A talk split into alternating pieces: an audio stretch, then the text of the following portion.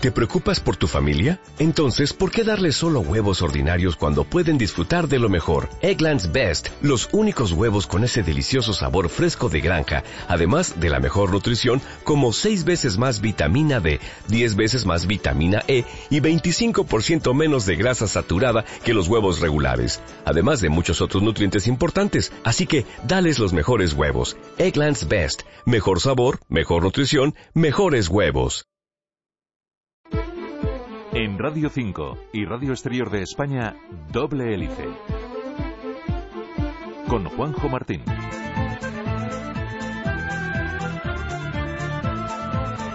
Lo hacemos automáticamente, sin darnos cuenta, sin prestarle atención, y eso que lo hacemos mucho. Cada día lo hacemos unas 21.000 veces. Afortunadamente funciona de manera automática. Pensemos en ello o no, estemos dormidos o muy despiertos. Hola, bienvenidos a Doble Hélice. Les hablo de la respiración. Cada día respiramos unos 8.000 litros de aire, una actividad fundamental que absorbe oxígeno y expulsa CO2 y que permite que vivamos. Pero esto sucede cuando todo va bien, cuando nuestros pulmones funcionan perfectamente en ese estado que llamamos salud. Pero no siempre es así. Una de esas patologías que va secuestrando el aire de nuestros pulmones es la fibrosis pulmonar, una enfermedad crónica que cada año acaba con la vida de muchas personas. Esta semana hemos sabido que científicos del Hospital Universitario Nuestra Señora de la Candelaria han participado en un estudio que ha identificado una alteración en un gen que está detrás de una mayor predisposición a padecer la fibrosis pulmonar idiopática. Respire profundamente y acompáñenos a las entrañas de los pulmones. Detrás de cada fármaco, de cada tratamiento, existe un mundo apasionante de investigación. Doble hélice.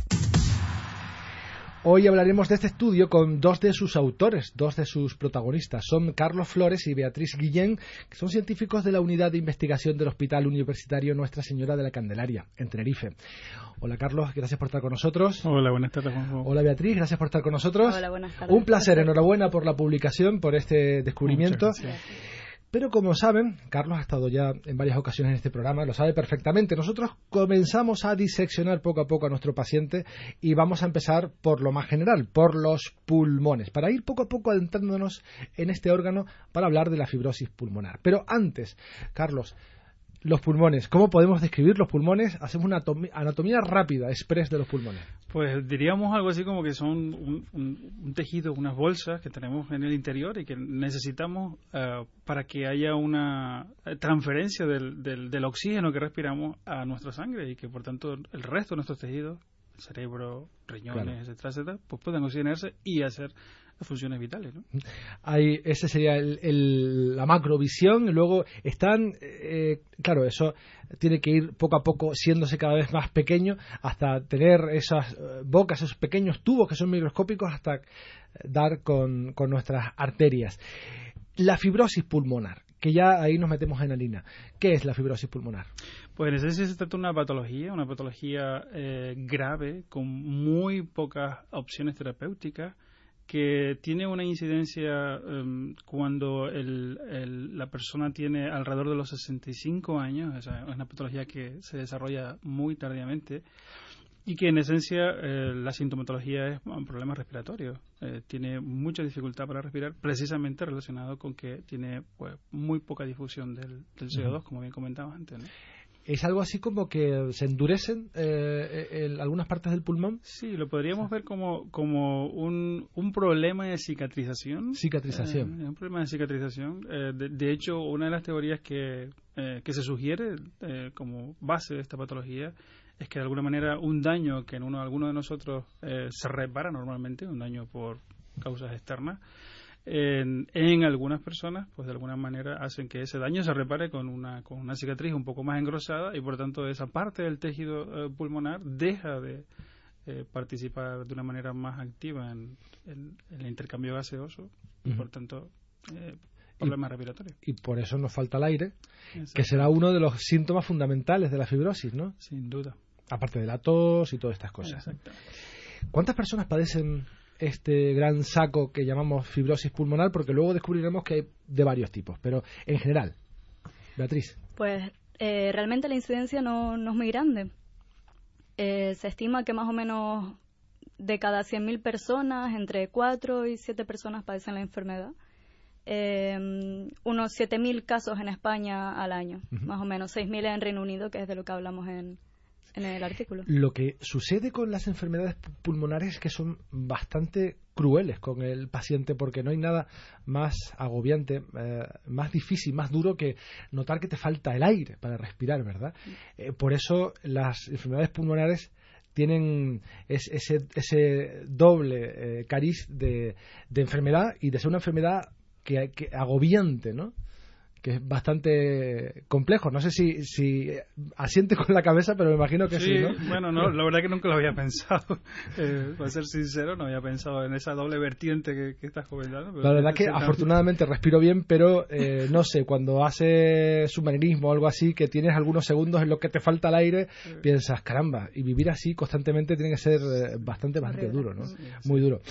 Mm, dentro de este gran capítulo de la fibrosis está la que lleva el, apellido idiopático. Idiopático creo que significa, pues, no lo sé muy bien, ¿no? O sea, eso, precisamente, no lo sé muy bien.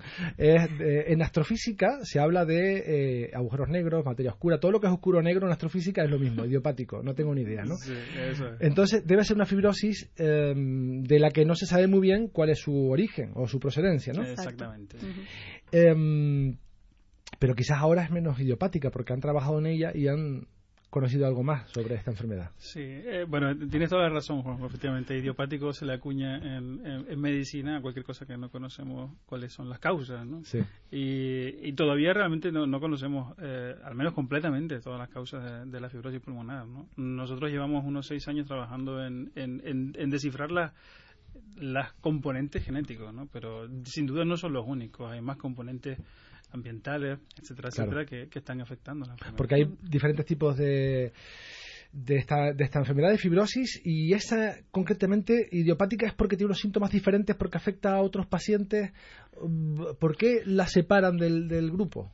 Es una buena pregunta. Eh, hay hay, hay un, un, conjunto de pacientes que tienen lo que se llama agrupamiento familiar, es decir, que tú tiendes a tener como paciente otros eh, familiares que también tienen estar, suelen estar afectados de esa patología o de otras patologías que se confunden con ella. ¿eh? Em, esa es la que llamamos forma familiar.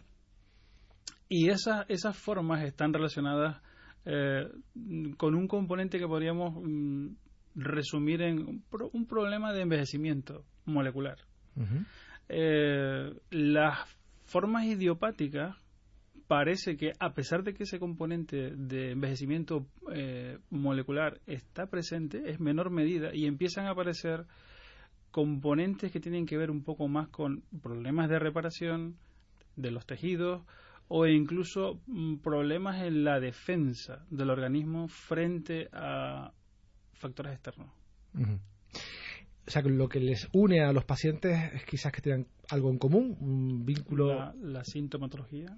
evidentemente. Pero que tiene, da, la sensación, empieza a aparecer más visible que realmente se trata de entidades que, que comparten síntomas, pero que molecularmente eh, tienen sus diferencias.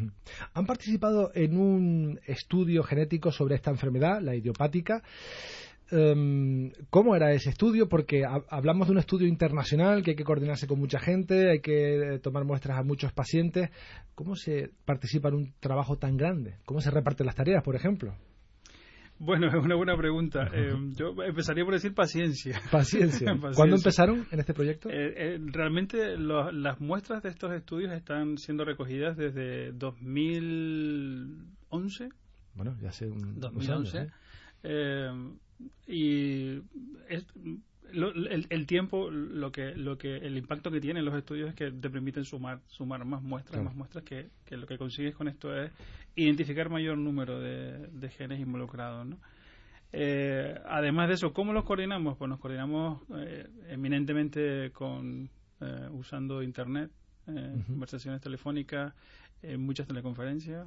Pues se reparten las tareas, ¿no? Sí, en esencia son varios estudios los que están participando en, en, este macro estudio, vamos a llamarlo así.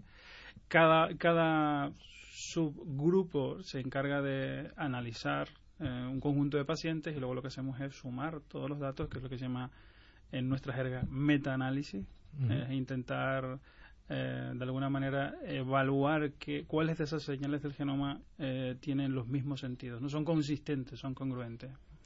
Uno de los valores que tiene un trabajo, una publicación, una investigación es el número de pacientes. No es lo mismo hacer un estudio sobre 10 que sobre 1000. En este caso, ¿cuántos pacientes han muestreado o tienen muestras? en el artículo eh, tenemos 11.000 pacientes. Bueno, 11.000 individuos, de los cuales 2.700 son casos, son casos con fibrosis pulmonar idiopática y unos 8.500 son controles. Controles que no tienen ninguna enfermedad pulmonar intersticial. Claro, eso es importante porque eh, no solo hay que analizar a los enfermos, sino también a personas sanas para ver la diferencia, ¿no? Para hacer ese contraste. En este tipo de estudios necesitamos nuestra, lo que llamamos nuestra referencia, necesitamos eh, saber qué, qué, pasa en el resto de la población, que tenemos todos los demás eh, en esos lugares, ¿no? En esos lugares que estamos encontrando que son que están alterados, que pasan los demás que, no tenemos la enfermedad y por tanto tenerlo como una referencia para evaluar eh, qué pasa ahí en los que sí tienen la enfermedad, en los que ya estaba comentando son nuestros casos y nuestros controles. ¿Y cuál fue la aportación de tu grupo? Nosotros, eh, realmente nuestra nuestra experiencia, tenemos muchísima experiencia en, hacer estudios, en rastreos eh, de ámbito genómico, donde hay millones de variantes en, todo el genoma.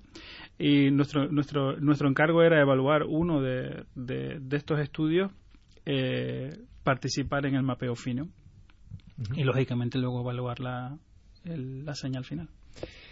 Y se fijaron en un gen, el ACAP13, eh, ¿este gen ya era sospechoso? ¿Tenía algo que ver con la fibrosis o era un individuo nuevo, un desconocido para la policía genética que, estaba rastreando el, genoma? una buena, una buena aportación. El, el gen era un desconocido. el, gen se encuentra, eh, realmente nuestros genes o los productos que, esto genera interactúan entre ellos ¿no? para, para hacer las funciones vitales. Y mm, este en particular está involucrado, interactúa con, con, con un conjunto de actividades, vamos a llamarlas así, que se sabía que promueven la fibrosis, promueven la cicatrización. Este en particular nadie había puesto ojos sobre, sobre él, pero donde está situado, donde trabaja, ¿no? La fábrica donde trabaja, por llamarlo de alguna manera, sí que estaba bajo la mirada de muchos estudios in vitro. Se fijan en este gen y ¿qué han descubierto? ¿Qué hace de malo, qué hace de bien este gen para provocar eh, que tengamos más papeletas para tener la fibrosis? Pues realmente no se conoce eh, se han hecho ensayos funcionales eh, mirando la expresión de, del gen y se ha visto que está más expresado en individuos con, con fibrosis. Entonces, parece ser que el defecto en este gen hace que haya una proteína defectuosa y que por lo tanto toda la ruta de, llamémosla cicatrización, sea defectuosa en esos pacientes. Por lo tanto, los pulmones de estos pacientes son más fibróticos y no pueden respirar. Es curioso porque eh, me estás describiendo como una reacción en cadena, que empieza una alteración de un gen que va a la proteína, la proteína va, va subiendo de escala a escala hasta que nos falta el aire. Así de así de importante es la investigación genética. ¿no? Es el, proceso de la alteración de un gen. esa alteración en este gen mm, interviene en una proteína y de ahí va escalando hasta llegar a, a nuestros pulmones. Exacto. ¿Qué se puede hacer o mejor dicho, ¿cómo se investiga esa alteración en el, en el genoma? Porque realmente estamos resumiendo mucho. Yo sé que esto lleva mucho, mucho trabajo y parece algo sencillo, ¿no? Algo como, en fin, mirar por un microscopio. Y, no es así, ¿no? ¿Cómo es el proceso para identificar genes y ver alteraciones en genes y ver que eso tiene una relación con una proteína, una expresión de la proteína, etcétera? Mm. Bueno, es un, es un es, un, es un poco complicado de explicar, pero vamos a, vamos a intentar. Vamos a intentar, seguro eh, realmente tenemos em, en estos últimos nueve años la tecnología para, para hacer lo que hacemos ha, evolucionado muchísimo, ha dado un salto tecnológico importante y las consecuencias son que, que hoy, nueve años después de que esta tecnología esté desarrollada, hemos identificado genes de muchísimas enfermedades que hace nueve años no conocíamos. Eh, la forma de hacerlo, en, parte, es, eh, existen em, formas de interrogar el genoma en determinados puntos. Es como si, es como si nos situáramos en un mapa, ¿no? Como si nos situáramos en un mapa eh, donde no tenemos eh, una resolución muy grande de por qué camino tenemos que coger. Está como desenfocado. Exactamente, como si estuviera pixelado. como si estuviera pixelado, ¿no? Tenemos un, una matriz de píxeles y esa matriz de píxeles nos, nos da información, ¿no? Eso es lo que es, para nosotros es la variación genética conocida. Y en esa matriz de píxeles, pues lo que hacemos es, tenemos del orden de 11 millones de esos píxeles y con eso pues nos permite situarnos dónde estamos en la foto o en el mapa. Y luego hay que buscar patrones comunes entre 11.000 muestras a ver qué hay que coincide o no estaríamos evaluando 11.000 fotografías pixeladas para evaluar cuál de esos píxeles es el que coincide en, los casos y no está en los controles. Mm. Luego les preguntaré si lo hacen a ojo, que creo que no, eh, estas investigaciones, porque hemos llegado al Ecuador de nuestro programa y como saben, tenemos en este momento que cambiar de tema para hablarles de un estudio que quería averiguar, fíjense qué curioso, si las madres de todo el mundo reaccionaban igual ante el llanto de su hijo.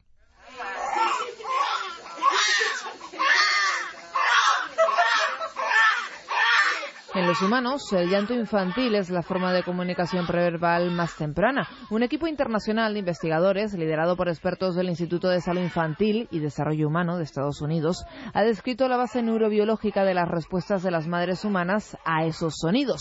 Hasta ahora no existía consenso sobre el grado en que los cuidadores humanos están programados biológicamente para responder a la angustia vocal de los más pequeños. Lo que parecía claro es que la capacidad de respuesta del cuidador es vital para la supervivencia del bebé y, por lo tanto, la continuación de la especie.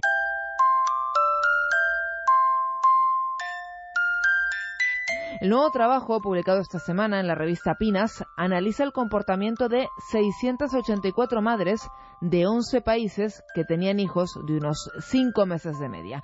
En todas las culturas analizadas, las madres respondían al llanto levantando y sosteniendo al niño, además eh, de hablar con él.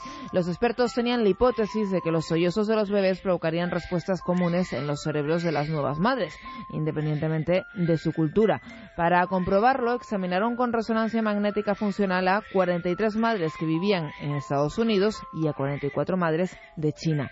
En ambos grupos el sonido del llanto provocó una reacción dinámica, activó el área motora suplementaria del cerebro, asociada con la intención de moverse y hablar, el área de Broca y las regiones temporales superiores, ambas relacionadas con el procesamiento del habla y los sonidos complejos, así como las regiones del mesencéfalo y del cuerpo estriado, asociadas con el cuidado del niño. Tras el análisis, los autores concluyen que existe una base neurobiológica y evolutiva para la respuesta materna humana al llanto de los bebés.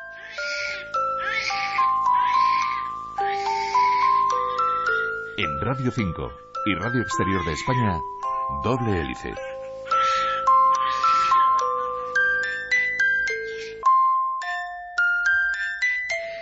Continúas en Doble Hélice Radio 5 y Radio Exterior de España. Hoy les estamos hablando de un estudio que se ha realizado eh, muy cerca de esta emisora, en el Hospital Universitario Nuestra Señora de la Candelaria, en Tenerife, eh, sobre la fibrosis, fibrosis, pulmonar idiopática.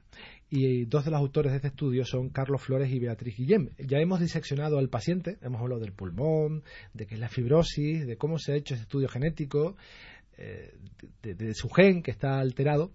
Y ahora me gustaría preguntarles cómo se manejan esa tal cantidad de información, cómo es el día a día, porque me imagino que esto al fin y al cabo se va a traducir o se traduce en ceros y unos y tenemos que usar mucha potencia informática, me da, ¿eh? para, para trabajar con todos estos datos que debe pesar bastante, ¿no? Bueno, eh, llevas parte de razón, llevas parte de razón. Efectivamente, intentando hilar con los píxeles que definíamos antes, eh, efectivamente todas estas eh, manchas en, en, una fotografía en la que, la que, lo que lo que estás viendo es que comparten y que no comparten todos esos individuos realmente no son más que intensidades intensidades que se transforman en por ponerlo más cercano a la biología, 0, 1 y 2. Hay dos también. Hay dos también, porque somos... muchos informáticos le acaba de estallar la cabeza. Sí, porque somos, somos diploides en la mayoría de nuestro genoma, entonces tenemos dos copias, entonces para nosotros son 0, 1 y 2. Entonces, efectivamente, al final se acaban convirtiendo en una matriz de, datos. Eh, bueno, hace, hace unos años te hubiera dicho que sí, que son un montón de datos y son ficheros informáticos relativamente pesados. Hoy con la masiva por medio, la secuenciación masiva, mm, ya no son tanto. Es que recuerdo, a los que ya tenemos una edad, recordamos esa rueda de prensa de Bill Clinton en el que presentaba la secuenciación del genoma y ahí estaba eh, ese consorcio internacional donde dijeron, hemos tardado no sé cuánto y hemos utilizado millones de ordenadores y tal. Y ahora cuando visitas un laboratorio mediano, te, bueno, aquí está la cafetera, el secuenciador, tal, yo, ¿qué? como, como un aparato más de ahí, ¿no? Hemos avanzado muchísimo en muy poco tiempo. Sí, sí, sí. Em, ayer hacíamos un repaso. Hace 40 años que se, que se, que se propone el, el primer método de secuenciación de ADN por Sanger, Frederick Sanger. Y, y hoy, 40 años después, eh, haciendo un poco paralelismo con lo que comentaba, ah, el, el, proyecto de secuenciación del genoma humano eh, se hace en 13 años, billones de dólares, con consorcios internacionales muchos eh, investigadores trabajando, muchísimos, eh, factorías de secuenciadores secuenciando por ese método que descubre Sanger. Eh, hoy, hoy eso mismo, hoy eso mismo se, se puede hacer en, en, un solo laboratorio con un solo investigador en unos días de trabajo. Hemos avanzado muchísimo. hemos avanzado muchísimo. Y, y quizás lo mejor está por venir, porque no para. Sí, bueno, las consecuencias de todo esto es que ahora mismo lo que tenemos es un, es un tsunami de datos, ¿no? Ya no, ya no, ya no, ya no, hablaría ni siquiera de big data, sino de un tsunami. Claro. Y, esto unido a, la edición del genoma, o sea, todas estas cosas que estamos conociendo día a día, hace que mm, eso, tengamos un, problema de volumen de, de, datos. ¿Cómo se manejan eso, esa tal cantidad de datos? Em, pues como, como uno puede anticipar, em, esos ficheros pesados no ni siquiera somos capaces de abrirlo a, golpe de doble clic con un ordenador normal. Ni siquiera se nos ocurre hacer eso porque automáticamente hay que resetear. Peta el ordenador. Pero están los superordenadores. están los superordenadores que efectivamente, los clústeres de computación en función del volumen de datos, el volumen del estudio, podemos usar clústeres de computación que son ordenadores un poco más potentes que los nuestros, con más eh, microprocesadores y por tanto mayor número de con mayor capacidad de paralelismo, digamos. O, si el volumen de los datos es superior eh, y ya el clúster, la memoria del, de ese clúster está muy limitada, saltamos al, a supercomputación. En Tenerife tenemos el, el Teide, el superordenador Teide, que también ha mostrado ya su interés por secuenciar. Eh, sí, eh, nosotros estamos usando Teide para montar genomas completos y para hacer eh, estudios más dirigidos al exoma. Y funciona bien. Y funciona perfectamente. No podríamos hacerlo de otra manera. No podríamos hacerlo de otra manera. Me gustaría, Carlos Beatriz, hablar de las puertas que se abren después de eh, este descubrimiento, después de esta publicación, porque, claro, bien, hemos visto quién es el culpable. Hemos visto que la alteración en este gen, ACAP13, responsable de esa fibrosis pulmonar. Pero mm, ahora, ¿qué mensaje le pasamos a las farmacéuticas, por ejemplo, o los investigadores que quieran dar una solución a esto? ¿Por dónde se podría atacar? Pues realmente esto abre nuevas vías de intervención terapéutica. De hecho, ya hay fármacos que se están utilizando para tratar la, la vía fibrogénica, ¿no? La vía de cicatrización del pulmón que en estos pacientes está defectuosa. Y, eso, esto ofrece una, nueva vía para, para tratar a los pacientes. De hecho, los dos fármacos que se están utilizando ahora realmente no curan la enfermedad, sino la ralentizan. Entonces, es, una mejora de, es muy interesante la clínica. Porque eh, está claro, al ser tan selectivos con el culpable, podemos ser igual de selectivos con los fármacos y con las soluciones. Podemos, podemos ir eh, a no sé, silenciar, eh, a modificar, a alterar este gen en concreto esa alteración para sin molestar al resto? Eh, no sé en el presente, pero probablemente en el futuro, sí. Eh, en cualquier caso, las aproximaciones que, hacemos tienen, tienen, intentan o pueden dar respuestas más a corto plazo que, eso, ¿no? Porque como sabrás, el desarrollo de fármacos o desde el momento en que están en el laboratorio hasta que llegan al paciente son, son grandes recorridos, largos recorridos y en muchas ocasiones son fallidos. ¿no? Entonces, en ese interín, mientras, mientras es, hay un desarrollo eh, farmacéutico de fondo, eh, lo que la genética puede brindar al ciudadano, al paciente, es una anticipación. O sea, eh, esta información, si, si, si hay suficiente información como para ser capaces de, de definir un diagnóstico, ese diagnóstico puede ser temprano. No tenemos que esperar hasta los 65 años para que haya un diagnóstico. Cuando el pulmón ya no tiene forma de ir hacia atrás en ese proceso de cicatrización, pues a lo mejor si somos capaces de identificar a un individuo con alto riesgo cuando tiene 12, 15 años o incluso cuando nace, pensando en futuro, pues a lo mejor en esos momentos podemos hacer un seguimiento más cercano del paciente y poder actuar en el momento en el que todavía es reversible el daño. Seguramente hay personas que opinarían que no les gustaría saberlo. Pero es cierto que hay eh, grandes ventajas a la hora de saber si estás más predispuesto o no. Por ejemplo, pues a la diabetes, pues tener una dieta saludable o a la fibrosis pulmonar, pues por no fumar y, hacerte más revisiones. Evidentemente, lo de mirarte la fibrosis no está en el catálogo de las de las eh, de, las visitas que haces al médico, de los chequeos. ¿Ese será el futuro de, la medicina? Un poco decirte, sacarte la cartilla y decirte, esto es lo que tú puedes padecer. Em, Estamos ya jugando ya a, futurólogos, pero bueno, em, por, por, por hipotetizar no, está nada mal. Quizás no quizás no ocurra en todas las enfermedades o si lo quieres llamar fenotipos, no. Eh, pero eh, definitivamente en algunos yo estoy seguro de que sí. Ojalá sea así, ¿no? Ya se hace eh, con la prueba del talón, aunque no sea genético, eh, son fallos metabólicos que están producidos por un desorden genético, ¿no? Entonces, bueno, a nosotros en Canarias se nos hacen eh, pruebas del talón cuando nacemos para seis patologías metabólicas y poder actuar a tiempo y que no tenga un problema, un desorden posterior por la alimentación, ¿no? O sea, ¿por qué no con, otras patologías? Sin duda, la investigación genética ha revolucionado la medicina.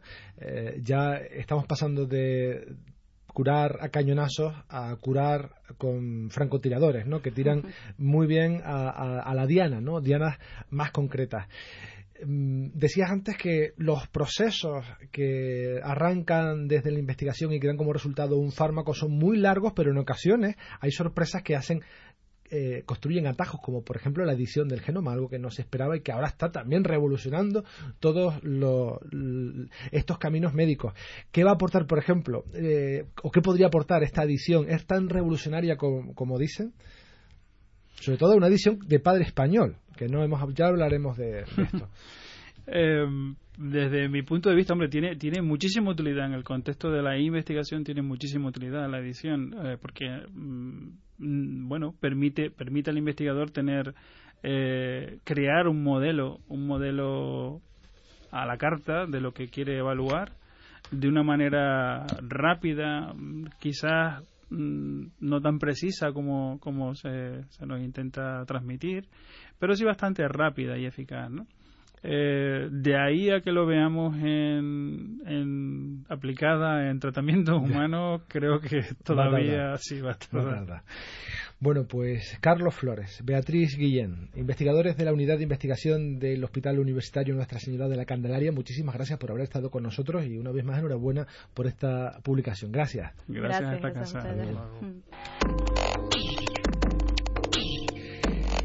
Y de esta manera, hablando de la fibrosis pulmonar, llegamos al final de este programa que, como saben, pretende bucear entre laboratorios y centros de investigación para mostrarles qué hay detrás de cada fármaco, de cada tratamiento. Nos vamos en esta versión radiofónica, pero seguimos muy activos en Internet, en las redes sociales, en facebook.com barra doble hélice y en Twitter arroba doble hélice rn. En la realización técnica hemos tenido a Juan Pablo Hernández en la dirección a quien les habla. Juanjo Martín, hasta la próxima semana.